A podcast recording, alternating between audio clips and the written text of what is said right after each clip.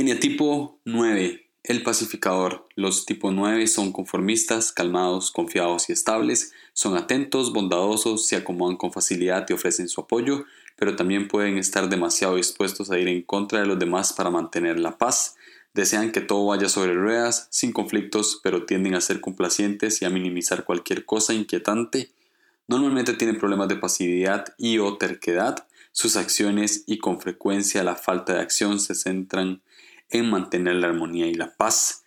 9. Rechazan el conflicto en su mejor aspecto. Los 9 sanos son firmes y comprensivos, son capaces de unir a las personas y solucionar conflictos. El miedo básico es de pérdida y separación, de aniquilamiento. Y el deseo básico es mantener la estabilidad interior y la paz mental. Lo leí y me identifiqué.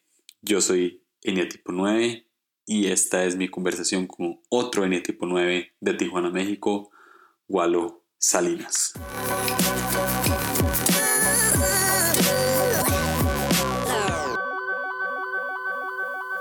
Walo, ¿por qué no te presentas a la gente que nos está escuchando ahorita? Claro que sí, pues yo soy Walo Salinas, eh, conozco a Julio de hace un tiempo, he estado siguiendo un poco el contenido y estoy sumamente privilegiado de ser parte de este podcast. Gracias, bro. actualmente estoy viviendo en la ciudad de Tijuana con mi esposa Andrea. Estamos súper contentos de estar sirviendo en Iglesia Ancla, que es ahorita donde estamos eh, siendo parte de esta comunidad, aprendiendo bajo el liderazgo de, Esteban Grasman. Y bueno, pues eh, a punto de ser papás también, no puedo no decirlo. eh, eh, ya estamos a nada de que nazca nuestra primera hija y pues muy contentos, bro. Y agradecidos de estar aquí. Chidísima. Gualo, eh, ya te había entrevistado una vez. Así es. Eh, para, para un 10 de 10 y ahora tengo el honor y el privilegio de entrevistarte por audio y ah, creo que esto va a estar muy cool Así porque porque ambos somos nueve, entonces creo que nos vamos a reír bastante.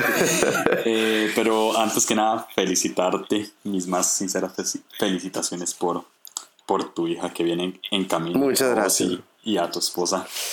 Eh, ojalá que salga nueve también. Ah, sí, yo le digo, yo le digo a Andrea que salga nueve o que salga siete, porque también siento que los siete disfrutan mucho la vida. Sí, sí, los siete son divertidos. Sí. es que sí. Eh, bro, ¿cómo, cómo, ¿cómo te diste cuenta del eneagrama? ¿Cómo lo descubriste? Pues mira, digo, y siento que la mayoría se va a identificar con esto, pues porque ha corrido mucho la voz, ¿no? O sea, se ha escuchado mucho recientemente acerca del Enneagram y yo la primera vez que lo escuché fue precisamente con Danilo, Danilo Ruiz. Eh, él me estaba platicando que escuchó del Enneagram y pues nada más me dijo como que está interesante. Eh, y pues como que sí, la verdad me despertó la curiosidad y me fui a leerlo. Eh, y estuvo bien chistoso porque, bueno, digo, ya se adelantó aquí, ¿no? Que somos nueve. Entonces, imagínate que él me dijo, el chiste del Enneagram, pues es que busques la personalidad que te identifiques y pues son nueve, ¿no? Entonces leí el uno y pues como que algunas cosas sí, algunas cosas no. Pero dije, no, definitivamente no soy uno. Y luego leí el 2, igual, ¿no? Y 3 y así. Pero fíjate que me quedé como al 6. Y yo dije, no, pues la verdad se hace que esta onda no, no es para mí. O sea, no, no, de plano me identifico un poco con cada uno, pero creo que es algo muy genérico. Entonces, como que siento que le perdí el interés muy rápido porque no me encontraba, pero pues es que yo no sabía que mi número era hasta el final, ¿sí me explico?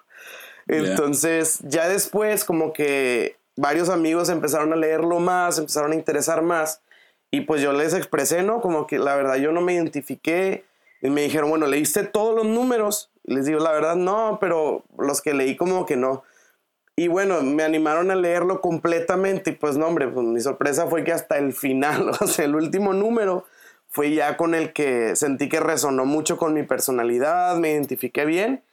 Y, pues no sé, sinceramente sí fue muy impresionante como que ya leer, porque mira, creo que de alguna manera te puedes identificar con algunas cosas de otros números, pero ya cuando llegas al tuyo te asusta, o sea, pareciera brujería, como, como realmente pues te describe muchas cosas muy atinadas, ¿no? Entonces ya cuando llegué al 9 fue que ahora sí como que llamó mucho más mi atención el tema, ¿no? Y pues más o menos esa fue la manera. Ah, algo, algo muy divertido ahora que, que decís que, que parece brujería. Este, eh, mi esposa y yo decimos algo, o, o, es inspirado por el Espíritu Santo o es completamente satánico. realmente es demasiado, demasiado, demasiado atinado. Así es, sí. Eh, bro, entonces te diste cuenta eh, que eras nueve ya leyendo. O sea, no hiciste ningún test, nada, solo leyendo y, y, lo sacaste por, por, por, conclusión. Sí, mira, sí hice el test, pero fíjate bien chistoso que eh, si no ahorita hablamos de eso, creo, pero a mí me salía que era un 3. Eh, en el test me salía que era 3 y pues cuando yo leía el 3, sinceramente no me identificaba completamente, o sea, sí me identificaba en algunas cosas, pero pues no, no era un 3. Entonces, después descubrí, ¿no? Que pues es que el 3 es mi integración y por eso sí hay algo de eso en mí, que ahorita platicamos de eso, pero como que después escuché a otros que, que, le saben mucho esto del Enneagram, como Josiah Hansen y algunas personas que han estado muy adentrados al tema. Y me di cuenta que pues lo que recomiendan es como no hacer el test, sino pues más bien leerlos, cada uno de los números, y pues eventualmente te hace identificar tú, ¿no? Entonces, a mí en lo personal me pasó, a Andrea también le pasó a mi esposa, que hizo un test y no fue realmente el número eh, que ella era. Y fue hasta que ya leyó específicamente el suyo, se identificó. Entonces, para mí sí es muy, yo soy muy en pro de los que recomiendan, en vez de hacer el test, leer todos los números, pues por nuestra experiencia, ¿no? Sí, yo, yo de hecho lo que hice fue que leí todos los números. Sí. Y le dije a mi esposa que leyera todos los números. Entonces, eh, yo sacaba el de ella y ella sacaba el mío. Oh, wow. Y, y yo saqué el 8 de ella, que es 8, y, y ella sacó el 9. Y sí, hicimos el test y el test esta vez sí, sí, sí atinó. o sea, oh, si era 9, si era 8. Pero sí conocemos personas que hacen el test y que no le, no le queda. Igual, aunque hubiese hecho el test y me salga otro número, yo estoy seguro que soy 9. totalmente. Ok. Sí. Eh, bro, en un principio, eh, ¿te molestó ser 9? ¿O te molesta ahorita? Mm, sí, yo, mira, está bien, está bien chistoso porque me, da risa que dicen por ahí, lo he escuchado de mucha gente, que cuando alguien encuentra su número, eh, es como una mala noticia, es como que nadie le gusta su número. Dicen que menos el uno, como que el uno como es muy perfeccionista, se, se, ama. Y, luego le digo, le digo eso a Andrea que Andrea es un uno y, le digo, ¿verdad que sí a todos nos choca nuestro número? Y Andrea, pues a mí no. le digo literal. este, pero sí, creo que cuando aprendí mi número, eh, las virtudes, pues obviamente me sentía orgulloso de, de todo lo bueno que tiene, pero sí creo que eventualmente mientras iba viendo como que las deficiencias o las áreas de oportunidad, sí me pesaba, ¿no? Entonces, de hecho, te cuento que cuando lo leí completamente, estaba hablando con un amigo y ya cuando leí todo lo malo del 9, yo le dije, no, bro, la neta, ya leí bien el 9 y no soy. Le dije, no soy definitivamente. Y me dice, ¿por qué? ¿Te pesó mucho o qué? Y le digo, sí, bro, obviamente yo no soy así. me dice, pues, me dice, pues si te pesó, pues es porque eres tú, o sea, te dolió. O sea, refleja que realmente sí hubo un peso en lo que leíste porque te identificaste completamente, ¿no? Y bueno, ya siendo muy honesto, pues sí, o sea, sí me, me di cuenta que pues había cosas del número que no disfruté, eh, pues no sé, en, específicamente las cosas malas, ¿no? La pereza. Sí, sí, o la pereza y, y también como que temas de falta de como tratar de no, no confrontar o de, de, evitar el conflicto. Sí. Yo era así, como que me hizo sentir un gallina, ¿no? como que, ah, como no quieres pelear, ¿no? O algo así. Y sí, sí, sí, se me hizo, a diferencia de otros números, como un 8 o un 1, un 3, que son un poco más fuertes, como de más de confrontación, sí me hizo sentir así como que, ah, ¿por qué? No quiero ser débil. así de explico. Sí, sí, sí, yo, sé, yo sentí casi que lo mismo, casi. Sí, bro. Eh, bro, tengo una serie de preguntas random, vamos a ver si te identificas. Ok. Eh, es como un superpoder de los nueve, vamos a ver si, si a vos te pasa. Ok. Que sos muy paciente en, en esperar tu turno en lo que sea. Ah, de, fíjate que sí, pero ah, depende, depende del día o de, o de la situación. O sea, por ejemplo, si, no sé, voy a, a un café y se están trayendo, se están tardando un poco en traer mi comida y, y no tengo prisa, estoy disfrutando ahí, pues no pasa nada. O sea, puedo llegar a ser muy paciente en, ocasiones así. Pero cuando es una situación que es por, por alguien que alguien está teniendo un mal desempeño, por decir, estar en un supermercado y que la fila está muy larga, pero es porque el tipo que está cobrando ahí en, eh, para pagar está siendo muy lento o, está distraído. Sí, siento que me da un poco de impaciencia, como que, eh, bro, ¿qué onda? Pues apúrate. pero no generas conflicto. ¿o no, no genero conflicto. No soy el que, el que se lo hace saber, no soy esa persona. Sí, te esperas. Sí, pues ni modo, sí me espero.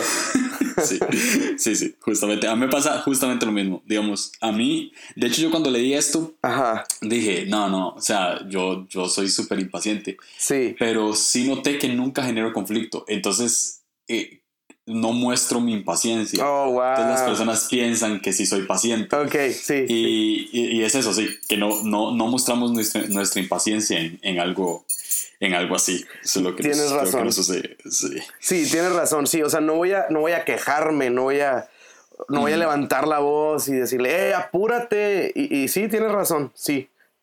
Soy muy como, pues ni modo. O sea, qué flojera, qué desesperación, pero pues ni modo. Sí, sí, sí. Un 8 hace otra cosa.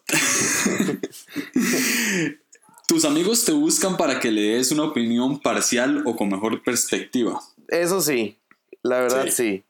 Como que sí siento que en opiniones o en situaciones tiendo a ser muy objetivo. Em, como que trato de ver el panorama completo. No sé, siento que no soy muy dado a meter rápido mi emoción en algún conflicto o en alguna situación, sino como que trato de ver el panorama completo y sí tiendo a ser una persona con, con una opinión muy, muy objetiva, pues. Este, y digo, y, a la vez me puede a veces porque es como que, oye, ¿qué opinas de esto? Y como no disfruto tanto la confrontación, es como, em, y ha habido veces que me preguntan algo, pero oye, ¿qué piensas de esto? Y les digo, ¿quieren la verdad o la mentira? y me dicen la mentira. Y yo, ah, no, pues está padrísimo, ¿no? Impresionante. y luego ya me dicen la verdad. Y les digo, ah, me puede, pero pues la verdad no está padre. O no sé, ¿no? Lo que sea el, la opinión. Entonces sí, a veces me puede que pues siendo muy objetivo, a veces pues la, opinión llega a ser algo que me cuesta expresar, pero pues al final del día pues si me lo preguntan pues lo, lo contesto. Eh, una de tus frases al hablar con alguien es algo así, o sea, no, no necesariamente va a ser así de específico, pero puede ser algo así, como entiendo por qué te sentís así, o te entiendo perfectamente cuando te cuentan algo. Sí, yo creo que sí sí siento que es muy fácil. Bueno, no sé, o sea, yo, yo en lo personal cuando escucho a alguien, sí trato de no ser rápido en pensar en qué está bien o en qué está mal. Si me explico, es por decir, alguien me está contando un problema y cuando lo escucho no estoy pensando, ah, en qué se equivocó, o ah, en qué está fallando, o ah, por qué eh, eh, está equivocado en la decisión que tomó, sino que trato ponerme mucho en su lugar trato de, escuchar el marco completo, eh, no nada más como que hacer una conclusión rápida de lo que me está diciendo en ese momento. Y trato también de pensar como que, como no solo en lo que me está diciendo, sino como que agarrar un contexto de, pues bueno, en su caso, él me está diciendo que la otra persona es la que lo hirió, pero también incluso me trato de poner en los zapatos si eso en una situación de dos personas, pues trato de ponerme del lado de la persona implicada para tener un panorama más completo. Y yo creo que ya hasta el final eh, puedo hacer una conclusión, pero en el proceso sí siento que trato de ser muy empático Ya, eh, tengo una pregunta en medio de esta pregunta. Ok. ¿Eso te ha generado conflicto con, con, vamos a ver, eh, se puede ser muy transparente, sí? Claro, claro. No, con toda Eh, confianza. A mí me ha generado conflicto en que si mi esposa tiene un problema con alguien, yo hago justamente eso de que trato de ponerme en ambos lados, pero como es con mi esposa, entonces la tengo que defender más. ¿Te ha pasado algo similar? sí, sí. Y, y- oh, bro, terrenos profundos. Campo de minas. no, este, pues mira, sí, eh, sí, sí me ha pasado como que, por decir, pasa algo que, que ofende a mi esposa y al principio yo no tenía mucha sabiduría, digo, no digo que la tenga ahora, pero cometía el mortal error de decirle, pues, pero yo creo que tú eres la que te equivocaste, ¿no? O sea, tú estás mal. Y bueno, bro, pues, pues no tengo mucho que decir lo que sucede después de, de esa expresión. Es caótico. Ahora, sí, claro, porque tras de eso es uno. Y, Sí. y, la, mi, y mi esposa es ocho. Sí, entonces, guau. sí, imagínate. sí. No, no, no. pero, si, pero están- si nos, si nos están escuchando, que nos entiendan. claro, claro, Dios me hizo así. que le reclamen al Señor, no a mí. Exacto. No, pero mira, ya después eh, Sí. sí. he tratado, no, no, fíjate que hasta eso, por ser mi esposa, como que obviamente yo siempre la voy a proteger a ella y voy a ver por su bien y así, ¿no? O sea, siempre voy a, a dar, a meter las manos al fuego por ella.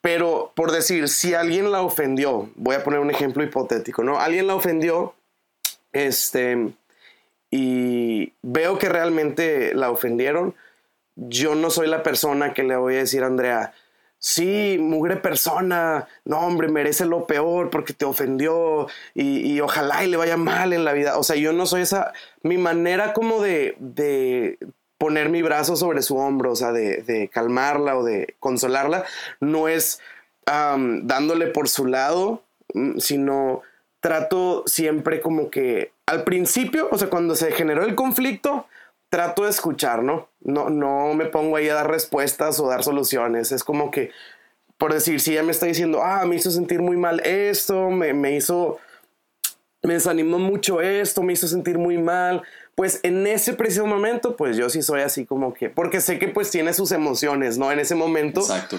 Y sí trato de ser como que, pues sí, me imagino, híjole, qué difícil. Sí, no, me imagino cómo te has de sentir. No trato de, de escuchar y de ponerme de su lado. Y tratar de consolar en ese momento. No, no mira, no te, no te todo va a estar bien. Eh, mira, las cosas van a mejorar. Al rato pensamos una solución. Trato de no hacerlo en ese momento, sino decir, si quieres al rato vemos y vas a ver, va a salir una solución. Y bueno, ya después, cuando hay una solución, digo, cuando va a llegar ese momento de platicarlo, si creo que hay cosas que están como más de su lado, sí soy la persona que se lo dice, pero obviamente con palabras eh, sabias, ¿no? con palabras Sí. muy escogidas y, y como que no, como que con, trato de ser muy positivo, en vez de decir, este, no sé, te equivocaste porque tú llegaste tarde, trato de decir, es que yo creo que hubiera sido mejor que llegaras más temprano. Estoy diciendo lo mismo, pero de una manera un poquito más positiva y más, no sé, si me explico, como que empoderante. Sí, Este, pero sí, no quita que soy el, el esposo que va a defender la injusticia como tal, ¿no? Sí me explico, o sea, si, si siento que si hay algo que puede hacerse del lado de mi esposa, pues sí se lo digo en su momento y en su forma, ¿no? Sí, me siento totalmente identificado. Gracias por el consejo, bro. No, no, qué chido, qué chido. no estamos Eh, solos, bro. Sí, no, no, no. Bro, esto a mí me pasa sí, y me, me di cuenta después de hacer 10 de 10 y después de, de- de hacer esto y, y después de, de hacer trivias para mis amigos. Eh, sos excelente para hacer preguntas o te gusta hacer preguntas. sí, sí, totalmente. Sí. Me Lo noté encanta. justamente antes de hablar Ajá. que me empezaste a preguntar acerca de cómo iba a ser. me encantó eso. Sí, sí, no, sí. me gusta hacer muchas preguntas. Quiero hacer un paréntesis rápido. Que por cierto, lo que dije de mi esposa es hipotético, ¿eh? Por si ella lo escucha, mi esposa nunca se equivoca, ella es un amor de Dios, es un pan que descendió del cielo, es hipotético, ¿ok? Sí, sí. Es, es perfecta como todos los unos. Como todos los unos. perfectos. no, la verdad es muy buena mi esposa, es muy buena. Pero sí, me gusta hacer preguntas y, y, sobre todo por decir, cuando estoy conociendo a alguien nuevo o cuando sé que una persona está involucrada en algo específico, no sé, que es una persona que tiene un ministerio para tal cosa, pues sí trato como de aprender mucho y, y preguntar de todo. Lo cual a veces me lleva también que, que, que, les da mucha risa a varios amigos de aquí, de, de Tijuana, que a veces llego y, y, como que me gusta tanto preguntar que de repente llego de que, oigan, estaba leyendo eh, un artículo eh, de por qué las tortugas en su caparazón tienen líneas que... entonces así como que, bro, cero interesante lo que estabas buscando. Pero a mí me llamó la atención, ¿no? Creo que esto puede llevarme a, a esta otra pregunta que es que casi siempre, es una pregunta, casi siempre estás seguro que no, te, no se te está tomando en cuenta tu opinión. ¿Qué ah, pasa? Mm. o, que sos el último en ser escuchado. Mira, creo que ha habido veces que sí, pero ya ves que pues también el chiste del Enneagram es que te conozcas y que vayas desarrollándote, ¿no? O sea, te ayuda a crecer creo que sí ha habido temporadas de mi vida donde siento como que mi opinión llega a ser como no con mucho peso, pero he sentido que sí ha habido una, o sea, temporadas de mi vida en donde he trabajado un poquito en ser, en ser como más intencional en dar a conocer mi opinión o lo que a mí me gustaría, porque ya ves que lo que sucede con los nueves es que somos muy de, no, pues lo, lo que ustedes quieran, o no, pues como ustedes vean, oye, ¿te quieres ir a comer aquí o acá? No, por lo que ustedes prefieran. Y luego llegas al restaurante y, oye, ¿qué mesa nos sentamos? ¿Aquí o allá? No, pues como ustedes vean, ¿no? Y somos muy así. Y, Ahora, lo que yo aclaro y lo que yo les digo a varias personas que saben de esto de Enneagram, de repente yo digo, lo que ustedes quieran. Y me dicen, no, bro, o sea, expresa tu opinión. Y hay veces que les digo, no, es que genuinamente no tengo una opinión. O sea, literalmente me da igual. O sea, sí. Y a veces algunos piensan que es. Celebro eso. Sí, sí. Es que algunos piensan que a veces es porque de verdad no queremos decir, pero sí hay veces que es un. No, pues como tú quieras, y internamente sí tenemos una preferencia, ¿sí explico? Es como que si fui pasivo en no expresar mi opinión, pero hay veces que es muy genuino el, es que de verdad no me importa si me siento aquí o me siento allá, genuinamente me es igual, o sea, me es irrelevante.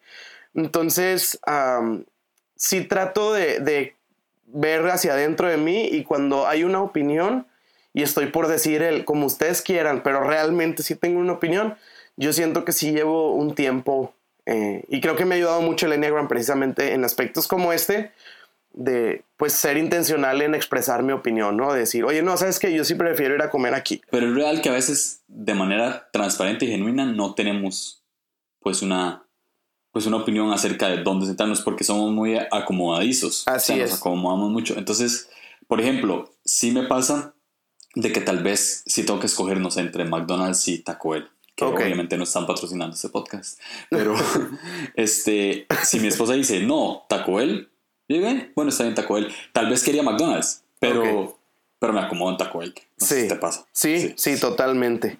Sí, sí me pasa. Y mira, te voy a decir, ahorita respecto a la pregunta que me hiciste, de si he sentido que a veces mi opinión o mi voz no tiene mucha fuerza, em, sí, sí he sentido a veces, eh, lo he sentido más bien, no en no expresarla, sino cuando dices, oigan, ¿saben qué? Híjole, se me antoja un chorro, por decir, unas hamburguesas. Este, y luego de repente sale un 8 por ahí, no, no, yo quiero pizza y todos se quieren ir a las pizzas y todos como que, va, pues, vamos a las pizzas. Eh, sí es como que te sientes así como que, ah, chin. Y la tentación, es decir, no, pues ni para qué decía, o sea, me hubiera quedado callado. Sí. y que, eh, sí, sí, nada más iba a decir como que, y, y al final del día, la tentación es quedarte callado Pero luego también está el dilema en, ya cuando alguien propuso otro plan, eh, ¿te da igual o no te da igual? ¿Sí me explico? De decir, bueno, yo quería esto, pero no importa, sinceramente vamos allá. ¿O qué pasa cuando es como, bueno, yo quería esta otra cosa y sinceramente sí prefiero que se haga aquí? Y bueno, ese, ese es como que el tema, ¿no? Y siento que ahí, más bien a veces es donde sí soy un poquito más de que, bueno, ya X, que se haga lo otro, ¿no? No pasa nada. A veces te hace sentir inseguro dar mucho tu opinión, opinar, opinar mucho sobre algo, sobre algún tema. La verdad no, pero una vez escuché una frase que dicen como opinión no pedida es una ofensa recibida, ¿verdad? O sea, si estás haciendo algo y, y alguien llega y te dice, uh, te está quedando en gacho. Es como que, bro, espérate, o sea, ¿quién te preguntó, no? Entonces yo sí soy de tener mucha opinión, pero no la expreso continuamente. O sea, sí hay cosas, eh, por, por, decir, digo, creo que hay cosas más relevantes que otras, ¿no? Pero sí soy dado muy a no dar mi opinión hasta que me la pregunten o hasta que yo veo un espacio importante para, para expresarla. Y te digo, a la vez es como que si es un tema importante, o sea, que afecta y tiene mucha trascendencia, este, sí soy muy así como de, dar mi opinión, pero generalmente soy nada más de los que escucha, o sea, escucho, escucho cuando hay un tema, trato de evaluarlo, de hacer las preguntas correctas, pero si ya tengo una opinión, sí soy muy lento en, darla, como que me espero a que alguien diga, ¿y tú qué opinas, Walo? Y, y, pues ya ahí la, la doy, ¿no? Sí, sí, sí, me pasa justamente, me pasa muy, muy, muy, muy, muy, muy, muy similar. Sí. Bro, pasamos a las integraciones y a las desintegraciones. Eh, tenemos una integración al 3. Sigo una página en Instagram que se llama Soy mi tipo, que le mando un saludo al que está detrás de Soy mi tipo. Que sí, de hecho yo la sigo también. Sí, es buenísimo. Sí. Y, él escribió algo acerca de, él, de la integración al 3. Ok. Dice que es Nobel de la Paz, así le puso, Nobel de la Paz. Transforma su impulso interno para lograr la reconciliación y evitar el conflicto en esfuerzos prácticos y enérgicos típicos del 3 como forma de llegar a la verdadera armonía. Okay. Te sentís identificado con tu integración al 3. ¿Cuándo, cuándo, ¿Cuándo identificas que te estás integrando al 3? Mira, yo me doy cuenta que me integro al 3 y te digo, la verdad, cuando yo leí todos los números, antes de llegar al 9, sí fue precisamente el 3 con el que más me identificaba. supongo que esa temporada de mi vida pues estaba súper integrado, ¿no? Por eso me identifiqué en ese. Em, yo me doy cuenta cuando empiezo a darme cuenta que estoy como que tengo muchas metas eh, a corto plazo. O sea, que empiezo a, a decir, ¿sabes qué? Mira, hoy tengo estas 10 cosas que voy a hacer específicas y las completo las 10 y ya estoy haciendo la lista de mañana y, empiezo a, o sea, como que me siento muy productivo cuando estoy en el 3. Yo siento que como que es cuando, no sé, empiezo a hacer más proyectos, empiezo a, a conectar más con la gente. Como que siento que se refleja en mucha actividad, pero actividad con propósito tanto en el ministerio, en lo personal. Em, no sé, ah, voy, a, voy a pintar la pared de mi casa que sé que necesita pintarse, voy a decorar, o sea, como que siento que me, empiezo a volver muy activo y una persona como que muy, muy energética, como que va pues y empiezo a, buscar gente, si, si me explico, como que empiezo a, generar un, entorno muy activo y, con mucho propósito. Así lo siento yo. Sí, sí, de hecho, cuando, cuando yo me integro al 3, eh, me sucede que lo que me propongo hacer lo hago de una manera ordenada y lo hago bien. Sí, sí. Por ejemplo, Este, un ejemplo claro creo que es, el, es este podcast que eh, dije no voy a sacar ningún episodio del Enneagram hasta que no tengan los nueve porque después este, puede ser que se me complique conseguir a uno y dejo esto incompleto y no quiero dejarlo incompleto. Entonces trato de hacerlo de la mejor manera y dejarlo completo. Este, y, trato de hacerlo como con anticipación y demás. Ahí, ahí juega mucho también la parte de que ya sabemos que el enneagrama es como nos, nos, nos, nos, enlazamos, ¿verdad? Con personalidades y demás. Entonces, también juega mucho como el ala 1 que, tenemos, que, que uno tiene, aunque, sea, aunque uno tenga un ala más desarrollada que otra, igual tiene un poco de las dos. Sí. Entonces también juega como el ala 1 de ser organizado, pero cuando se integra el 3, además, uno trata de hacer las cosas de una manera más ordenada. Y, y, no solo eso, yo creo que la integración al 3 lo que hace es que uno lo que se proponga hacer, lo hace. Y, y el problema de, de cuando uno se integra y después se desintegra es que ya lo deja incompleto y le da pues pereza. Sí, bro. De hecho, no, lo dijiste y me identifiqué mucho. Y ahí te va. No, no, te pasa a ti que lo ves como que. Como que. Yo, yo lo veo como una ola. Así, cuando te, te, te propones un proyecto específico y te sientes motivado, te sientes animado, que, que, te lo propones y tú sabes que tienes cinco días, por decir, con, con la emoción, porque si pasan esa una semana o dos, quién sabe si, si vaya a estar esa misma fuerza para llevarlo a cabo. ¿Sí te identificas con eso? Sí, sí, totalmente. A mí me pasa. Con, con, con, este podcast me pasa mucho porque tengo que conseguir gente para, ¿verdad? para cada tipo Entonces, eh, me da como cierta ansiedad no conseguir la gente o quedar con la gente y que me cancele y, y, ya. Bueno, vamos a hablar de la desintegración, porque esto viene, esto viene justamente la desintegración al 6, que según soy mi tipo, eh, le puso de título Sin pena ni gloria. Dice, cuando, cuando pierden más de sí mismos de lo que pueden manejar, se vuelven ansiosos como los 6, evaden o se defienden del conflicto para asegurar la poca estabilidad que les queda. Wow. Wow. Sí. Te pegó duro. Sí, men. Sí, a mí también. No lo quería leer. si quieres, mejor borra este segmento y, sigamos con las cosas buenas. Ay, ¿cuándo te sentís desintegrado? Ah, fíjate que ha habido temporadas de mi vida y que sí he identificado. De hecho, fíjate, a mí lo que me ayudó a conocer completamente mi, mi número fue pues ver, ok, yo creo que soy un 9 y luego ya cuando leí el 3 y leí el 6, que es la desintegración, dije totalmente, o sea, esa es la reacción totalmente de mi vida, o sea, cuando ando bien, proyectos y, logros y, alcanzo a hacer cosas y listas y, literalmente yo soy de hacer una libreta y pongo los pendientes y luego ya cuando los hago los voy tachando y no, pues es padrísimo, ¿no? Pero el, cuando estoy desintegrado, que yo me he dado cuenta en temporadas de mi vida y hace algún tiempo estuve pasando una, temporada así complicada, yo para empezar me doy cuenta, para mí, en la primer como síntoma en el que me doy cuenta es que empiezo a luchar un poquito con ansiedad física, ¿no? O sea, en la noche empiezo a batallar para dormir, me siento un poco ansioso, un poco nervioso, este, y, es para mí lo primero. O sea, yo creo que si fuera escalando, la primer, el primer síntoma para mí es ansiedad. no, sé, no sé si a ti, te ha pasado. Sí, claro, sí. sí. Si, percibes ansiedad de repente.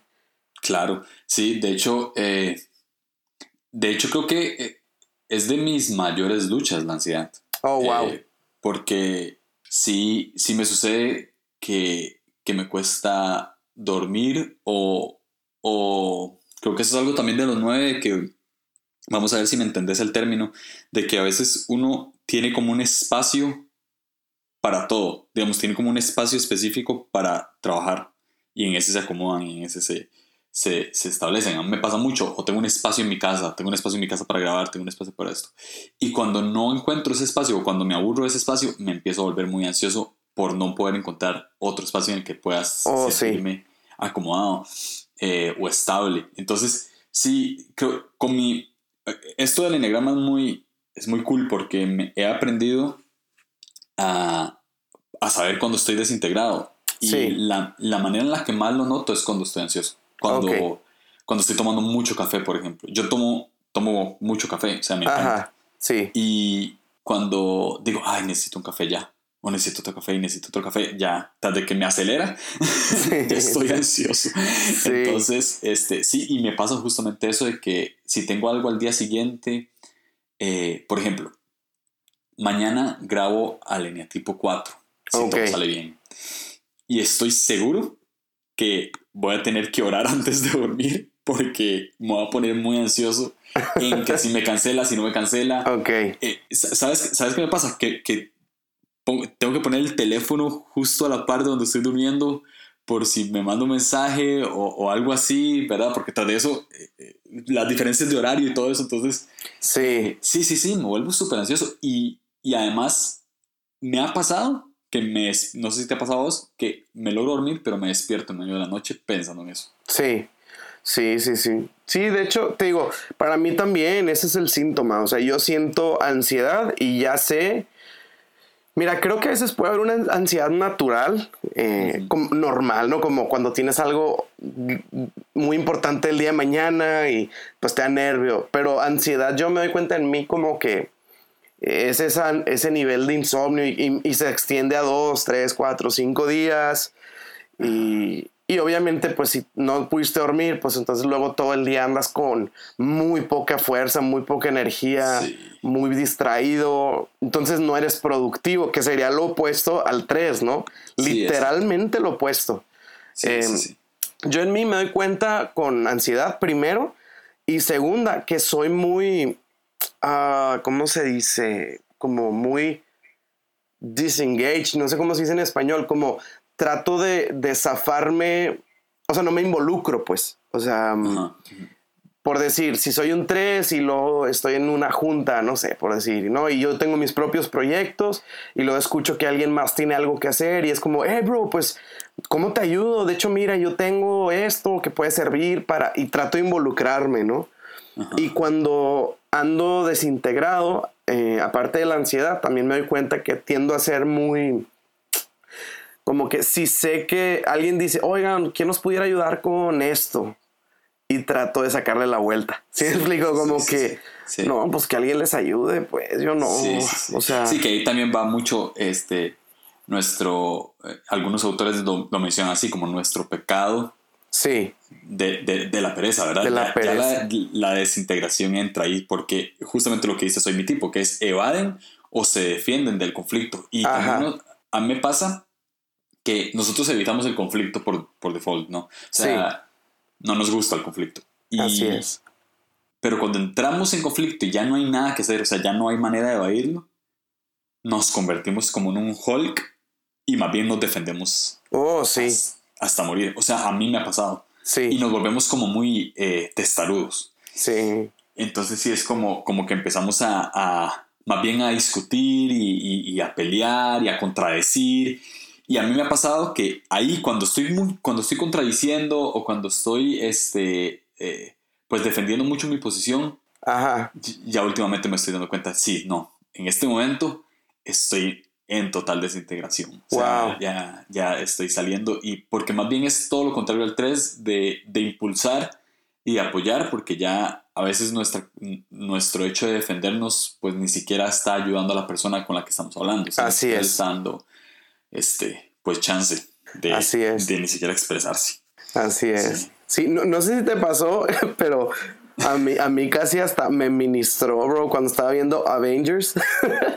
este, cuando Hulk, eh, literal, em, no me acuerdo qué película fue, pero que están como estos extraterrestres bajando y luego voltean y le dicen, ¿cómo le vas a hacer?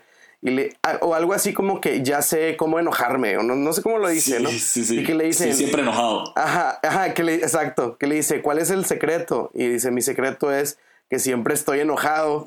Bro, esa frase para mí fue así como. Vato, ministrando mi vida.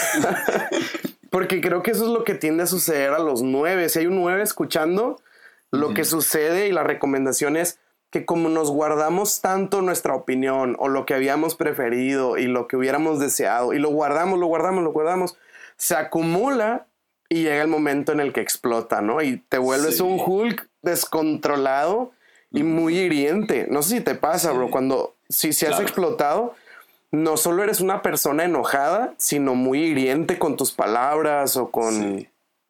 Y yo lo he visto en mí. Entonces, uh, a mí me, ha asustado, digo, pocas veces, tampoco es como que todo el tiempo me pasa, pero sí cuando he explotado, yo me doy cuenta que tiendo a ser muy hiriente con mis palabras. O sea, no solo te voy a decir de que, ah, eres un tonto, o sea, yo tiendo a ser así como, eres un tonto y esto y esto y esto que has hecho demuestra que Dios no te llamó a ti, nunca te ha usado. o sea, no así, bro, pero, pero sí me explico, más, más hiriente. Inclusive, inclusive creo que, que, que, nos pasa con nosotros mismos. Sí. Porque es cierto que nunca va a pasar todo el tiempo porque somos pasivos. Sí. Eh, tal vez un 8 explota más. Sí, totalmente. Pero, pero como nosotros somos pasivos la, la, mayoría del tiempo, este... De hecho, ahora leí algo que decía, en esta de las preguntas random fue una que, que, que no te hice, pero decía como que los nueve estamos muy estables en una relación, sí. ya sea sentimental o hasta que nos partamos. Mm. Y, y, bueno, a mí me pasó en, me pasaba como en relaciones pasadas de noviazgo, o sea, que, que estuve en un noviazgo que yo decía, sí, me acomodo, me acomodo, me acomodo a lo que esta persona quiere, pero ya, ya, ya no quiero más, entonces ya explotaba. Sí. Eh, claro, eso viene de una manera pues muy insana también, pero pero sí, sí nos sucede que somos pasivo-agresivos. O sea, somos muy pasivos, pero llega un momento en el que sí somos. Ay, creo que un personaje ficticio que no es Hulk. bueno, quién sabe, puede ser que sea 8. Pero sí, sí somos muy, muy, muy, muy pasivos hasta que. Explota, sí. Explotamos. Y eso que decís, que, que, que somos muy agresivos con las palabras o muy hirientes, sí, totalmente identificados. Claro, que ahí juega la contraparte también de ser nueve, que ya cuando pasa todo el conflicto, somos los primeros en pedir perdón. Sí. bueno, pero, pero eso no sé si es por ser nueve o por ser hombres, bro. O sea, uno siempre tiene que pedir perdón primero. Nada te crees. Sí. sí, pasa totalmente. Pero creo que también juega mucho en la parte de, de ser nueve porque eh, queremos encontrar la paz otra vez. Claro, la reconciliación. La reconciliación más que todo. Totalmente. Entonces sí, eh, entonces también juega, no solo juega que somos nueve, no, somos, no solo juega que somos hombres, también juega, por lo menos en nuestro caso, de que somos cristianos. Entonces, Totalmente. No sé si, si, si lo sentís así, pero yo siento digamos, cuando Jesús habla acerca de, de, la paz y de pedir perdón, yo me agarro de esos versículos y yo, sí, hay que pedir perdón. Y le enseño a todo el mundo a pedir perdón y a perdonar, lo cual es algo bueno, pero también forma parte de nuestra personalidad. Totalmente. No sé si te ha pasado, digo, no sé, se va a oír muy heroico, no sé, y no lo digo en todo el sentido, pero yo lo he expresado y es como un lema de mi vida personal y yo digo, yo no sé cómo una persona puede tener al Espíritu Santo y tener algo en contra de otra persona. Y, y, a mí ah, no es como que nunca he tenido un problema con alguien o no ha habido una persona que me caiga mal. O sea, obviamente he tenido conflictos, ha habido problemas con personas, he ofendido gente, pero para mí como esto ha sido un lema personal, yo siempre he procurado ya sea reconciliar rápidamente o ver la manera de restituir lo que se hizo, de tal manera que si hay temporadas de mi vida que si me dijeras, oye, y tú, tú estás peleado con alguien, sinceramente puedo responder que pues no, o sea, ahorita no tengo... Porque luego ya es que hay personas que es como que, híjole, no, yo no puedo ver a tal persona, o sea, no, no nos metan en un mismo salón porque, este, yo no puedo estar cerca de él o algo así, ¿no? Y, y, que incluso a veces hasta eh, en vidas cristianas, ¿no? O sea, no sé, un pastor que no puede ver a otro pastor y cosas así. Personalmente, que sé que obviamente es, es por la personalidad, pero también, como dices, como el Espíritu Santo pone estas situaciones en el corazón. yo en lo personal, o sea, no, no, no, ah, no apoyo cuando alguien dice, no, yo tengo a esta persona atorada y en mi vida y no, no la puedo ver y no la puedo escuchar y no me inviten cuando está él porque no puedo estar en el mismo lugar. O sea, yo entiendo, sí me ha pasado, pero lo que no entiendo es cómo alguien puede acostumbrarse a vivir así. O sea, yo digo, pues reconcíliate. Sí, de hecho yo creo que sí es algo, es parte, sí forma mucho parte de, nuestra personalidad, pero también creo que, que, ah, vamos a ver cómo lo explico. Creo que Jesús era las nueve personalidades no tenía pues más inclinación a uno u otro. Entonces, eh, obviamente por nuestra personalidad agarramos esas cosas de reconciliación como más a pecho y más a fondo. Sí.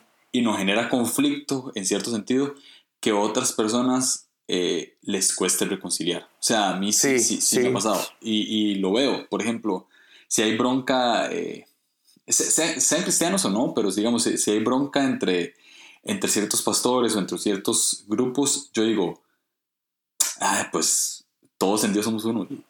Sí. y ya, o sea, reconcíliense. Pues, sí. Perdón, y, Exacto. Pero también sí me ha pasado algo, eso juega también como una, juega como una mala pasada a veces, porque a mí, por ejemplo, no sé si, si vos te sentís identificado, pero a mí me cuesta dejar ir gente que quiero.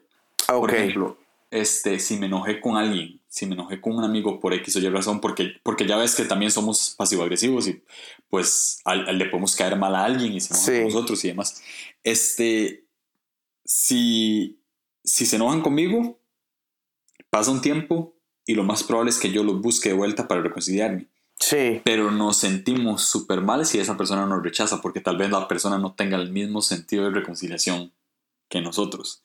Entonces sí me ha pasado con gente. O sea, sí me ha pasado que nos enojamos, pasaron, pasaron meses. Sí. Lo busqué las, a, ese tipo de personas, a las personas y no, me rechazaron. Entonces sí me sentí, ahí también llega mi desintegra, desintegra, no, me gusta decir tanto. Desintegración. Mi desintegración al 6 de que me siento muy inseguro también. Ok, ok. Y me siento muy dudoso. No sé si te ha pasado algo similar. Sí, mira, sí, aunque creo que ahí fue clave cuando estuve en el Instituto Bíblico. Un, un, maestro que, que, admiro mucho hasta el día de hoy, es, es una gran influencia para mi vida. Yo le, me acuerdo que, pero fíjate, puedo pensar, es que bueno, fue hace mucho, yo estuve en el instituto hace como 10, 11 años, algo así. pero fíjate, el hecho de que yo haya hecho esa pregunta revela que seguramente yo estaba en esta situación de la que estamos platicando. Porque yo le pregunté a un maestro acerca del tema de la reconciliación. Yo le decía, oye, ¿y qué pasa si, ok, yo me peleo con alguien y luego, ok, yo voy y le pido perdón, oye, perdóname, eh, me equivoqué o lo que sea, no, no quiero estar así. Y yo le pregunté al maestro, ¿y esta persona no, no me perdona? Porque ya es que Jesús dice, eh, si vas al altar y llevas tu ofrenda y tienes algo contra alguien, deja tu ofrenda ahí, primero arréglalo, ¿no? Entonces estábamos hablando de eso. Yo dije, ¿y qué pasa si yo, alguien tiene algo contra mí? Porque la Biblia textualmente dice eso, dice, y alguien tiene algo contra ti. Entonces yo le decía, ¿qué pasa si voy? Esta persona tiene algo contra mí, le pido perdón, trato de arreglarlo y la persona de plano no quiere arreglarlo, sigue odiándome, sigue, no sé, si me explico, teniendo algo así. Le dije, ¿qué procede ahí? ¿no? Y me acuerdo mucho que este maestro me sacó un versículo de Romanos. Ah, no me acuerdo ver realmente el versículo del capítulo, pero ahí lo pueden buscar. Eh, dice, en cuanto estén vosotros, estad en paz con todos los hombres. Y me acuerdo que este maestro resaltó mucho el, en cuanto esté en ti, la reconciliación y el perdón y todo esto, dale. Pero si ya no está en ti, o sea, no hay nada que tú puedas hacer que esté en tu poder, pues ya ni modo, ¿no? Y yo me acuerdo que me marcó mucho esta enseñanza. Entonces, sí ha habido temporadas o ha habido algunos casos de personas que yo trato de reconciliar, yo trato de ser el primero en dar, eh, pedir perdón o en buscar una solución y que una persona de plano no, como que gracias a esa, a esa enseñanza sí ha sido como que, pues bueno, ya no está en mí, yo hice lo que me correspondía y seguiré haciéndolo, o sea, no es como que ya me deslindo y, ya no me importa esa persona, no, o sea, pues en la manera en la que sea posible yo voy a tratar de seguir enviando mensajes de paz, pero si ya no está en mí, como que siento que gracias a esa enseñanza que tuve no me afecta tanto, aunque me encantaría decirte no y se me pasa por completo, pero no, creo que sí queda algo en mi corazón que me hace continuar tratando de seguir enviando estos mensajes de paz. Sí, totalmente de acuerdo. Y sí, justamente eso fue algo que Dios me enseñó hace un tiempo también, cuando, cuando quería arreglar un conflicto y no, no se lograba, pues, pues era eso. O sea, era este, no, no, no siempre está en control de uno eh, poder tener en relación con, con, todas las personas. Exacto. Pues, hay, un, hay, un consejo que da soy mi tipo de la desintegración al, al, estiramiento. Cuando uno está desintegrado, cómo estirarse. Ok. Eh, cómo salir de ahí. Dice, nueve en conflicto suele huir o quedarse inmóvil. Sin embargo, podría aprender a permanecer hasta ver el panorama completo y como los seis sanos, buscar la mejor alternativa y los pasos prácticos a seguir ante los problemas. El estiramiento viene cuando el 9 hace suya la energía de compromiso y fidelidad del 6. Eh, pregunta, eh, cuando estás desintegrado, yo sé que hemos hablado ya mucho de la desintegración y demás, pero cuando estás desintegrado, eh, cuando notas que estás desintegrado, ¿cómo haces para salir? Oh, wow, qué buena pregunta. Sí, la necesito, yo necesito tu consejo porque yo no sé. No, no. Hablemosle a otro 9 que nos diga, bro. este. No, pues mira, yo, yo en mí sí he hecho cosas, no, no, lo pudiera decir como que esta es la manera en la que todos los que se encontraran en esta situación pudieran salir, por lo menos a mí me ha funcionado. Bueno, creo que la lógica es número uno, pues identificar que estás desintegrado, ¿no? O sea, desintegrar, eh, darte cuenta que no, que estás en una temporada, ¿no? O sea, de desintegración. Digo, puedo pensar en una reciente, para mí fue como que primero me di cuenta que estaba mal, o sea, estaba luchando mucho con ansiedad, con mucha incertidumbre, me sentía muy desconectado de, todo, me daba mucha flojera, no sé si te pasa a ti, bro, cuando estás desintegrado, como que te empieza a invadir una flojera en donde ya todo, ya todo es como que, ah, casi casi hasta oye, vamos a un café y es como que, mm, qué flojera y, y, ya todo te pesa más, como que te invade una, una, pereza, pero yo siento que es una pereza, pero que realmente es un disfraz de desánimo, ¿sabes? Como que es desánimo disfrazado de pereza. Como que no, no quiero ir, pero realmente es pues porque estoy desanimado. Y, y bueno, me doy cuenta de esto, ¿no? Y cuando, por ejemplo, la, la última vez que, que sentí que estaba en una temporada así, lo que traté de hacer, número uno, fue como que tratar de despejarme. O sea, no quedarme en mi casa o no quedarme en mi cuarto. O si, me explico, no encerrarme eh, en un mismo lugar, porque luego si te quedas muy pasivo en un lugar, pues tu mente vuela y, te hundes ¿no? En, tu desánimo. Entonces, yo lo primero fue como que tratar de despejarme y, cosas prácticas que yo hacía era que, oye, hoy voy a descubrir un café nuevo que hay aquí en la ciudad que no, que no conozco y, me iba, ¿no? Salir, o sea, salir. Levantarte temprano, bañarte y salir, como que eso es lo número uno. Dos, ah, para mí sería como no aislarte de las personas. O sea, tratar de rodearte de gente, rodearte de amigos, rodearte de gente de fe, sobre todo, que, que te puede Mira, yo lo veo así, no, no lo podría decir que es como una doctrina bíblica ni nada, pero yo siento que hay veces que necesitas empaparte de la fe de otros. Claro. Como que estás en una temporada de, ansiedad, que obviamente la ansiedad es por este sentido de inseguridad o de impotencia o de frustración. Entonces yo trato de, rodearme de amigos que, que sé que se me va a pegar o me van a salpicar de sus depósitos de fe. Y eso es muy bueno. Eh, para mí ha sido muy bueno. Y tres, yo me pongo a ver, digo, lo hago normalmente, ¿no? Estar viendo predicaciones, estar viendo mensajes, pero soy un poco más intencional en buscar predicaciones en internet eh, y tratar de poner música que me, levante. Y luego también como consejos prácticos, va a sonar bien raro esto, pero trato de ir por algún buen postre, bro. me voy por un McFlurry de Oreo. Sí, y, yo también lo digo, McDonald's no está patrocinando este podcast. Pero McFlurry de Oreo. Yo me voy por algún buen postre, bro. Trato de ir por un buen postre. Em, pasarla bien, pues. Si me explico, como que siento que, en otras palabras, lo que estoy diciendo es generar un tiempo de quietud y de paz, ¿no? Como pero sí te digo, creo que es importante el, no aislarse y el hacer cosas prácticas. A veces funciona el, incluso hacer ejercicio, ¿no? Como que salirte a correr un rato porque físicamente pues generas endorfinas y eso te hace sentir bien, te despejas. Yo así, de verdad, cuando han sido temporadas muy ansiosas, trato de irme a correr, pero en la noche, no sé por qué a mí me funciona más en la noche.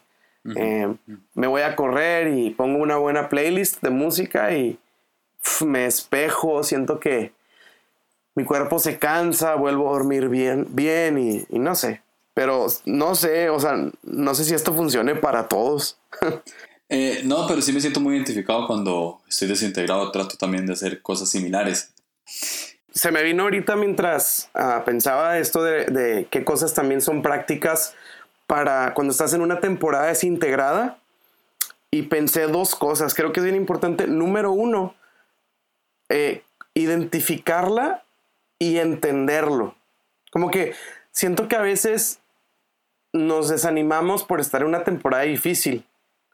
Y entonces, esta última vez que, que, te cuento, no, la más reciente, que estuve en una temporada difícil, desintegrada, yo lo hablé con mi esposa y dije, ¿sabes qué? Identifico que ahorita estoy luchando con desánimo, eh, ando desintegrado, pues, pero sé que es esta temporada corta. O sea, va a pasar, eh, va a durar muy poco tiempo, pero pues ahorita me siento así. Y el hecho de yo entenderlo y, aceptarlo en el sentido de que, ok, estoy viviendo esto ahorita, pero va a pasar, te ayuda como que a verle un, un límite de tiempo de, que no te sientes así como, oh, por siempre, la vida está bien mal y todo mi futuro. no, es como, ahorita me siento así eh, y lo puedo platicar con mi esposa y, ella incluso me ayuda, pero también identifica la temporada en la que estoy, ¿no? Entonces como que siento que lo, lo, ah, lo minimizas, o sea, si, si lo veías muy grande,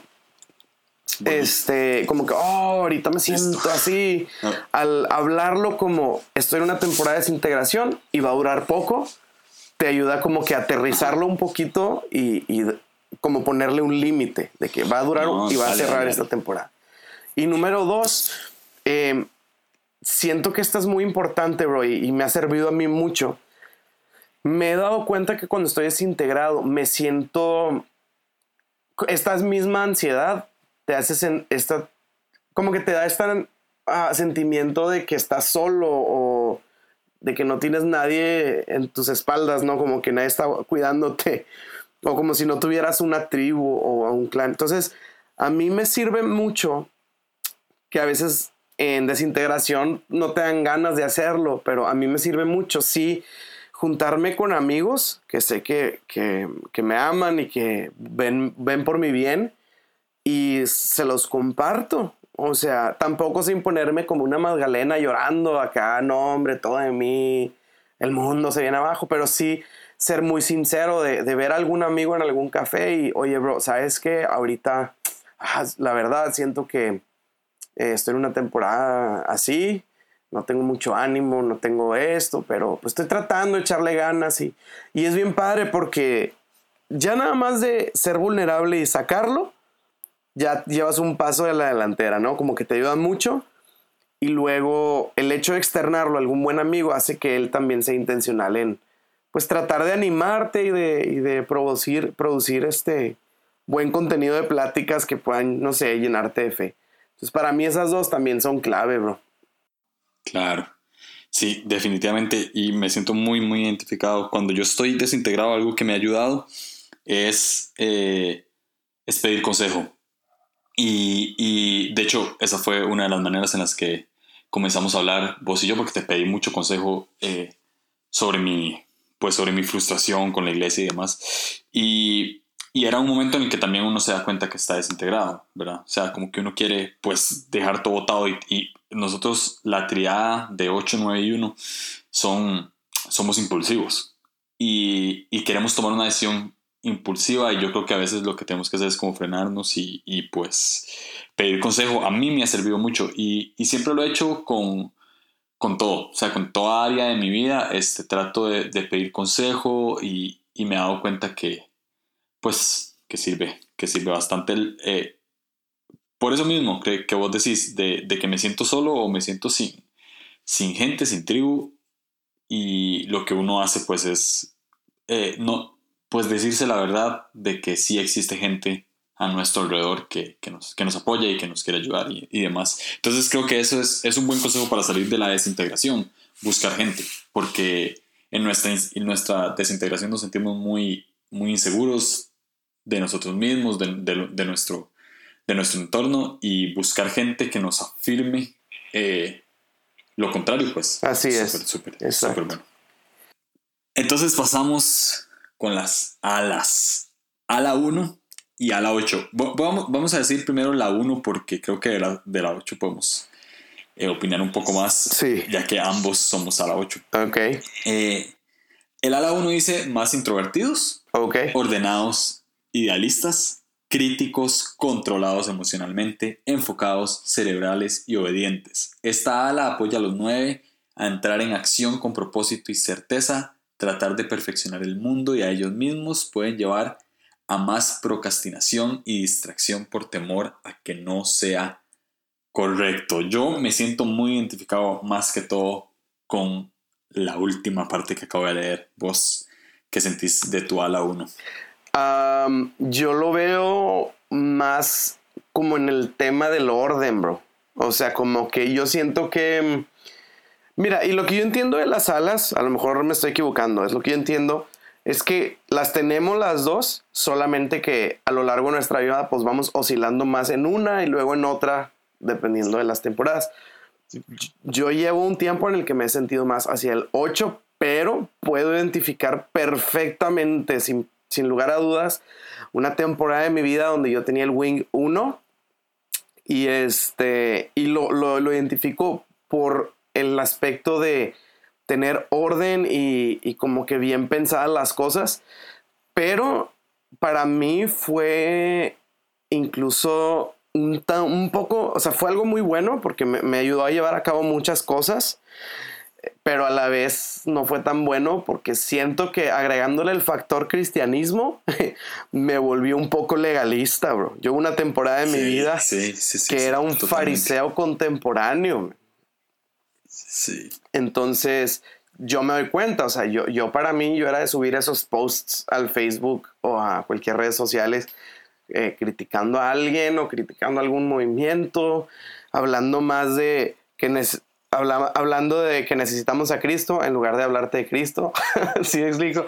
O estos, Sí, sí. o estos posts de no, la iglesia debería de, o, ¿sí me explico? Esos, Sí, y yo era muy, muy, y en mi orden y en mi hacer las cosas bien y que se hagan así, fui una persona que empezó a poner muchos estándares y, y lo puedo eh, identificar en la iglesia. Yo era muy, muy, muy rígido, como muy de que les ponía muchos estándares a la gente, o por lo menos gente que estaba en mi equipo, y yo era muy duro y muy ordenado, y muy como que es que las cosas se tienen que hacer así, las cosas tienen que hacer de esta forma, y tú debes de orar así, y tu relación con Jesús se debe ver así, y como que le daba muy por ahí. Entonces, siento que tiene estos dos lados. Bueno, en lo, en lo personal, para mí fue algo muy positivo porque sí me llevó a ser muy ordenado, muy con propósito, pero esta parte de orden y crítico me volvió muy juicioso en esa Sí. temporada.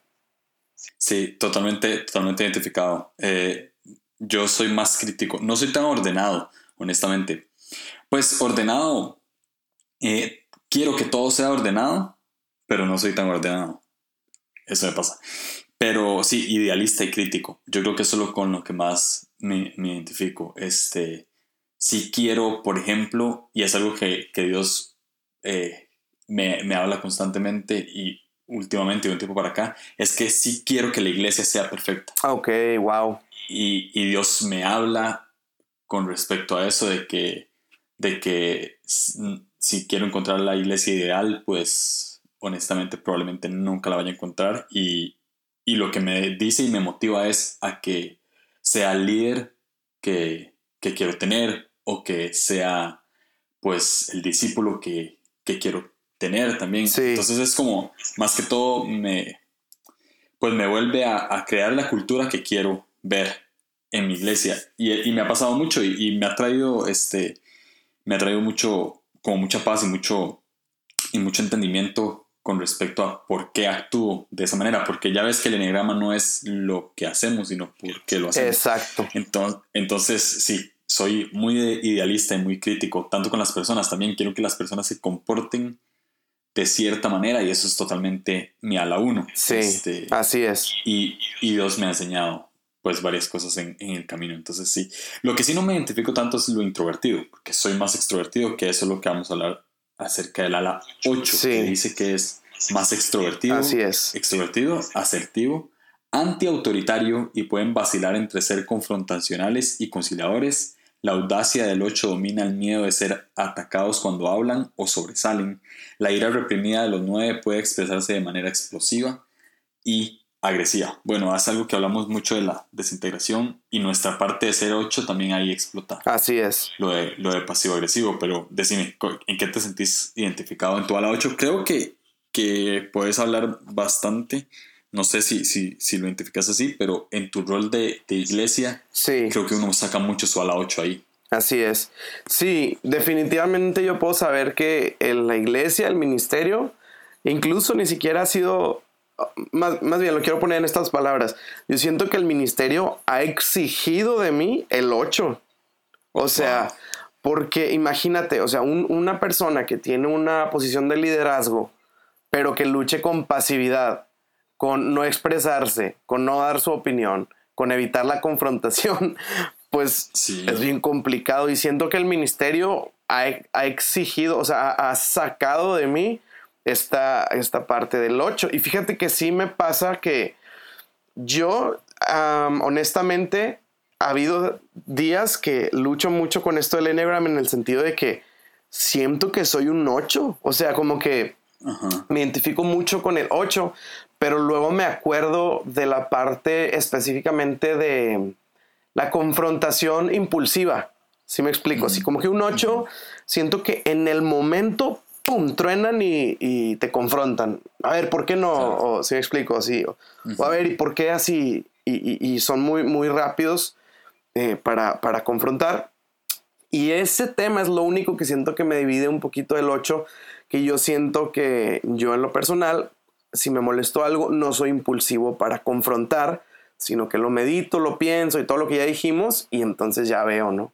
Pero em, yo siento, te digo, que el ministerio ha sacado de mí el 8 porque siento que sí es una ala que requiere o que tiene la virtud pues de, de ser como un poco más fuerte, de ser un poco más extrovertido, de ser un poco más intencional en hablar o en, o en no sé, Ah, hacer que las cosas sucedan. Si lo pudiera poner en palabras sería eso, como que mi 8 hace que pueda llevar a cabo las cosas, eh, a pesar del esfuerzo que requiera o a pesar de lo difícil que representa, el 8 es el que me da esta fuerza de decir, no importa, vamos a pagar el precio, vamos a darle y tienen que salir y bien hecho.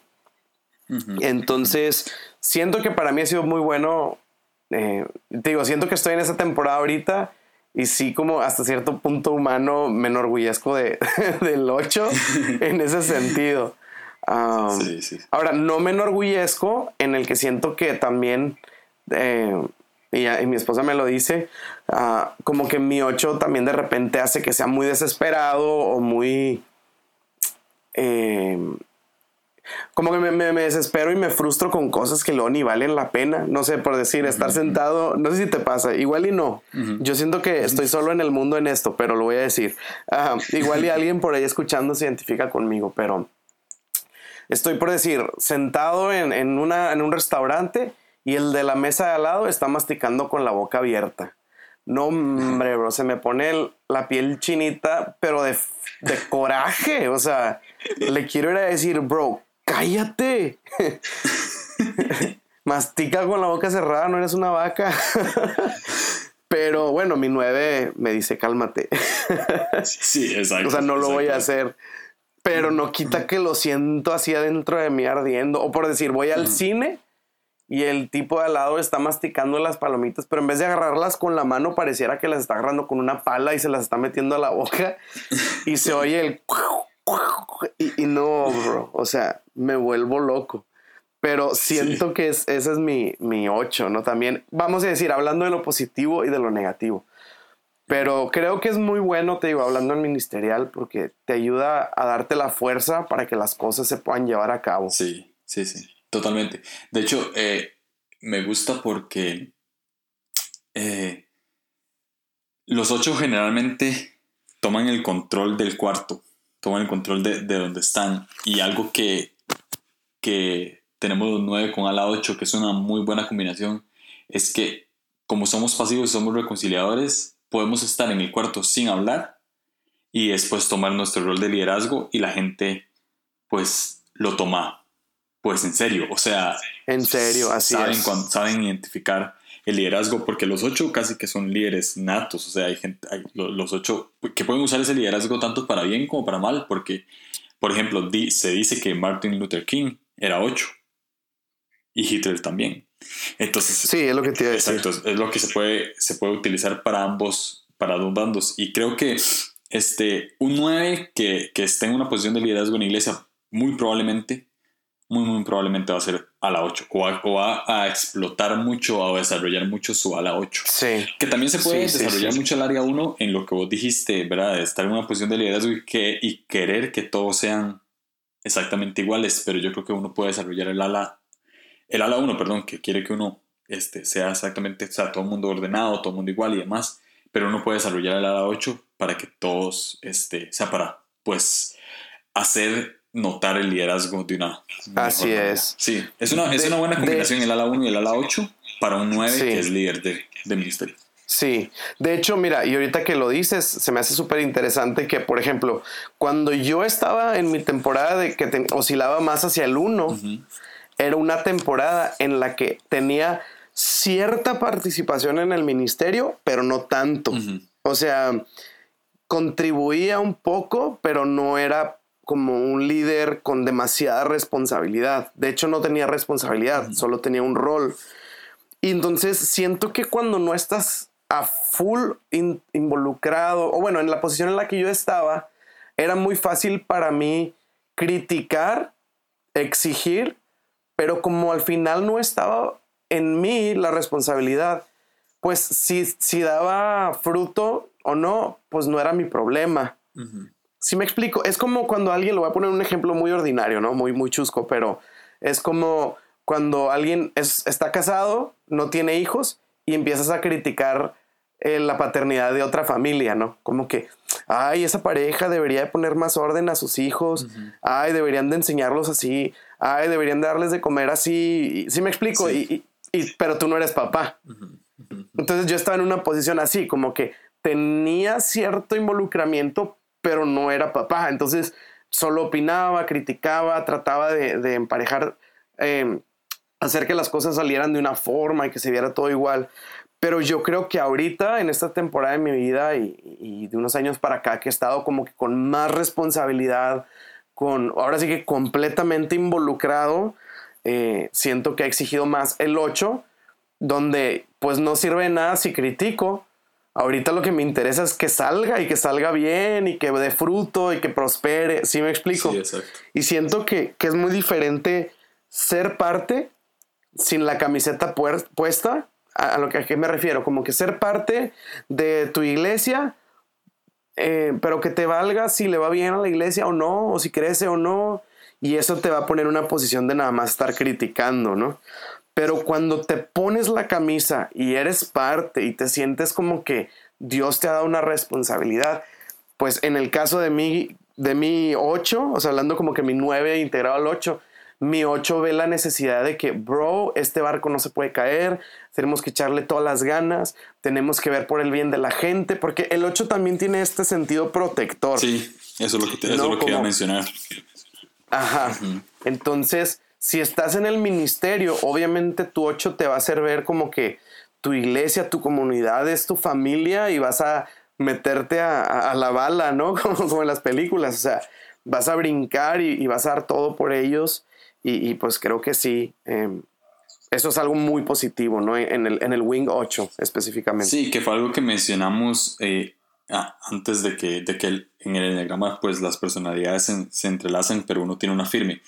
El 9 combinado con el 8, que el 8 tras de, tras de todo se integra al 2 para ayudar al débil y ayudar a los demás, hace que, que uno pueda formar un buen liderazgo también en la iglesia, porque, porque tiene la paz, también tiene la autoridad y también tiene la ayuda. Entonces es, es muy interesante. Ahora, hay algo, creo que, que, estamos siendo muy duros con nuestra ala 1. Porque estamos viendo que nuestra ala 1 nada más agarra la, pues, la perfección y que quiere que todo el mundo sea igual. Pero si agarramos también nuestro liderazgo a nuestra ala 1, también vemos que somos ordenados y que somos idealistas. Y en cierto sentido, nada más hay que encontrar un balance, porque no es tan malo, eh, no es tan malo conservar principios. Exacto. Que eso es lo que puede agarrar el uno. El uno conserva principios y eso es muy bueno.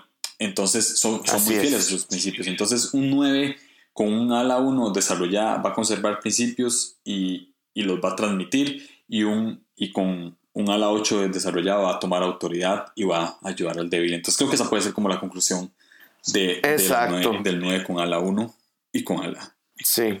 Si tienes razón, es, sí fuimos muy duros con. Bueno, es que yo, yo, yo recuerdo esa temporada en mi vida. sí, sí, y yo también muy negativa. Totalmente, totalmente. Y siento que por eso. No, oye, ¿no te pasa que de repente eh, has conocido personas que, por decir, han sido ya sea una muy buena influencia o una muy mala influencia en tu vida y luego identificas su Enneagram, su número, y luego categorizas el Enneagram por ese número? Entonces, haz de cuenta, por decir, que tú dices no, los, los seis son muy buenos, pero los ocho, no, son bien malas personas, pero por, por la experiencia que tuviste con alguien, no sé si te pasa así. Sí, totalmente.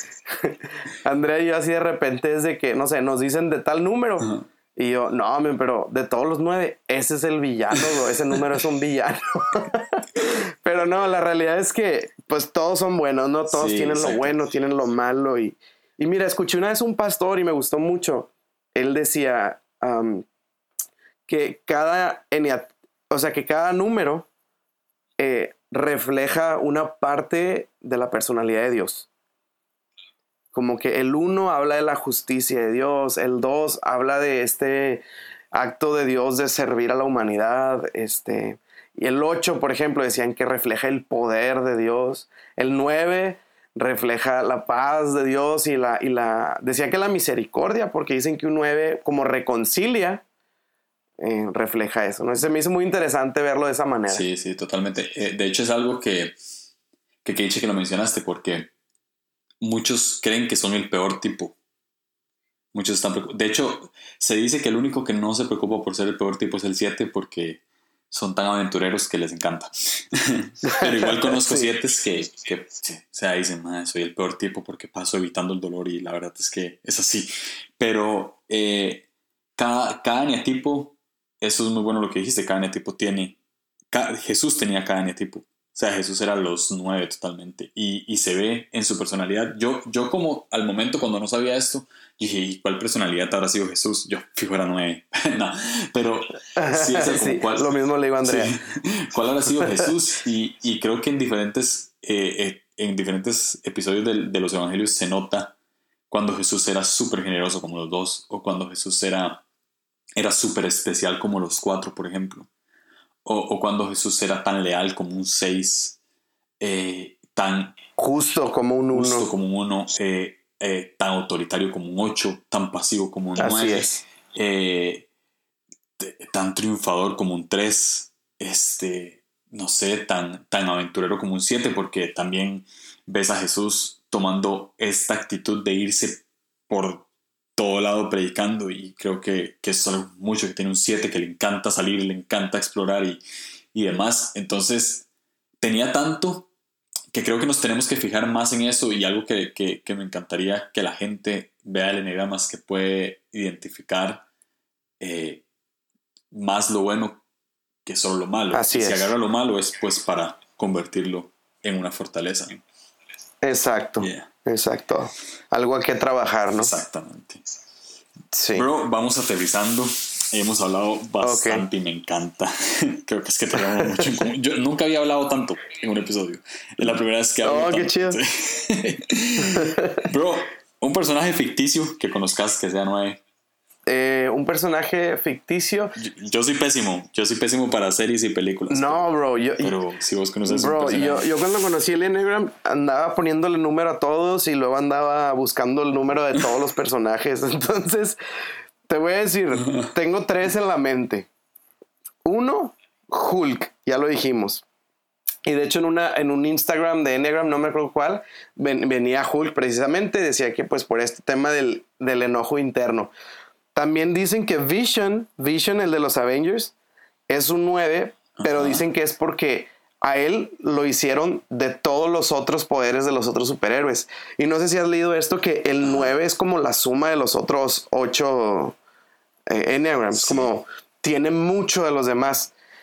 Este, entonces, ese, y tengo la teoría, tengo la teoría de que, bueno, no estoy seguro, pero creo que el Spider-Man de ahorita, el de Tom Holland, eh, no sé si él sea un 9 o un 7, pero creo que es más un 9, porque si te fijas como que todo se le hace así como súper, ah, está bien, y luego como que un villano, y luego como que, ah, ok, un villano, y, no sé, como que no se estresa, nada más pues va y, va con la corriente, no sé, tengo la teoría de que él pueda ser un 9.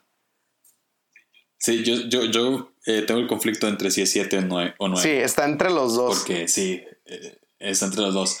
Eh, Hulk, definitivamente, y se nota más en las últimas películas de Avengers que no se transformó. Ándale, ándale. Se, se, se, nota un poco más. aunque también tiene mucho de 5 y todo, pero creo que sí era 9. Sí. Vision, pues sí, es una buena teoría. Harry Potter, dicen ah, que, sí, totalmente. Esto puede ser herejía para muchos, pero Eh, que eran nueve totalmente. Y la mayoría de ellos, creo, Harry Potter fijo, eran nueve con, con a la ocho. Sí.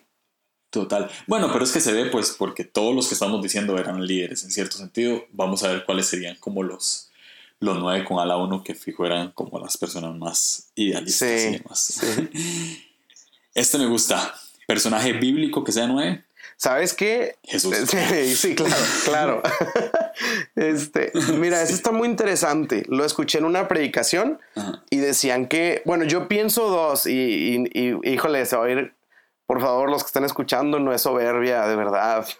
Pero. Créame, créame que todos escojan, todos escogen a los que son chivos. Claro. Ok. Ah, yo pienso, y lo escuché en una predicación, que Abraham era uno, digo, o sea, un nueve ¿Por qué?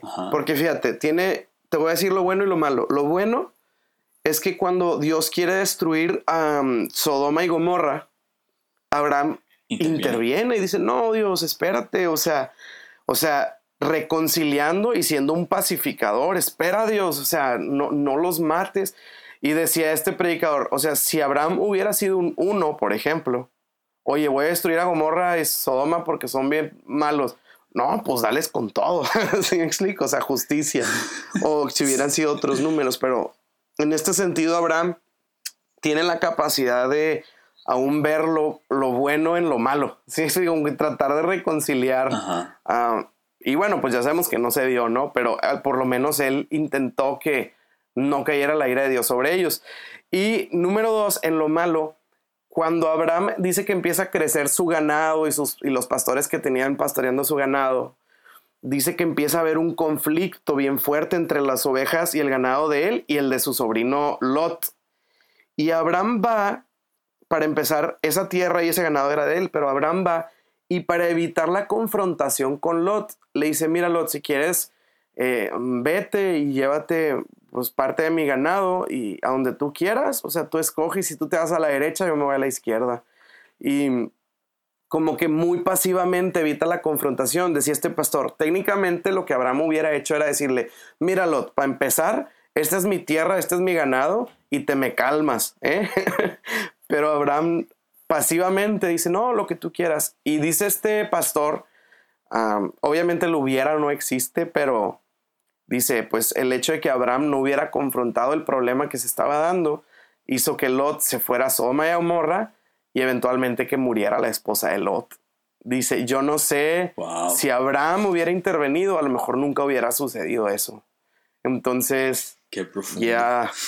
Entonces, para mí, Abraham y el rey David. Yo siento que todos van a decir el rey David.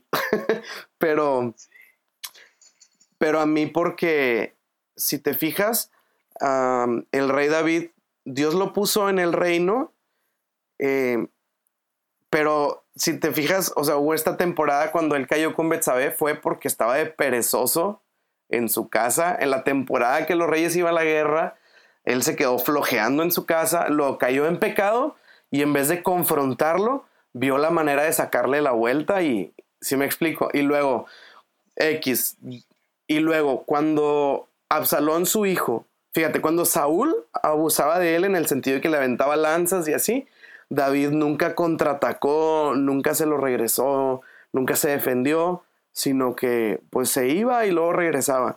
Entonces con Saúl no respondió agresivamente ni nada, o sea, como que fue muy pasivo. Y más adelante, siendo rey, cuando Absalón, su hijo, le quiere quitar el reino, David en vez de ponerlo en orden o ponerlo en su lugar, se expresa así como que, bueno, pues Dios sabe y, huye de su propio reino, como muy pasivo, ¿no? Entonces, en este sentido, por eso yo creo que David pudiera ser un 9 también. Claro, sí, tiene todo el sentido. Más, más que todo con lo de Saúl, creo que un, un 8 lo mata. Exacto. Sí. Sobre todo porque tuvo la oportunidad varias veces y no la tomó, o sea. Sí, sí, sí. Tiene mucho sentido. Sí. Muy bien, muy bien. Sí.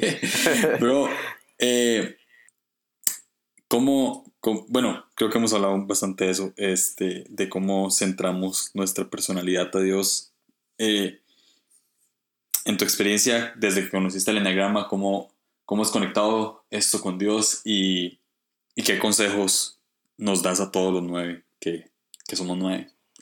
Sí, pues mira, para mí, número uno, y esto sí lo he visto, y es por esto que, o sea, lo que voy a decir, que muchos, ya ves, digo, y tenlo por hecho, bro, que hay gente que oye esto del Negram y lo sataniza, ¿no? Como, no, eso es del diablo, psicología barata y lo que sea, ¿no? Y siento que en un sentido lo dicen porque hay personas que agarran el Enneagram y se lo usan para justificarse. ¿Sí me explico? Como que empiezas a tirar flojera y luego, eh, pues ponte a hacer algo. No, no, no, es que soy nueve y pues los nueve así somos. ¿Sí me explico? O un uno bien juicioso, ¿verdad? Y, ay, bien perfeccionista y lo, bro, tranquilo. No, es que soy uno y así soy, ni modo. Y, lo, y así entonces, pues la gente que lo sataniza, pues, pues sí, obvio, si lo agarras para eso, pues sí está mal. Pero más bien la intención del Enneagram tiene el propósito de darnos como un mapa general para que podamos conocernos, pero con la intención de hacernos crecer y de ayudarnos a ver las áreas de oportunidad y desarrollarnos ahí. Entonces, a mí me ha ayudado en, en eso, como que ver las áreas de oportunidad y a la vez como que, pues, vamos a decir, tratar de, de hacerlo, aprovecharlo más como personal.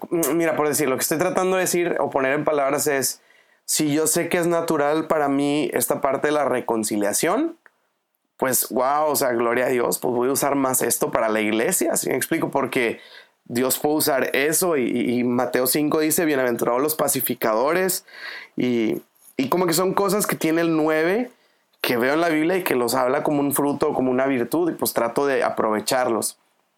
Pero Em, para mí ha sido así como que, wow, qué chido que Dios me hizo así. Sí, sí, me explico. Esa es mi manera de conectar Enneagram con Dios. Decir, wow, qué padre que Dios me hizo así.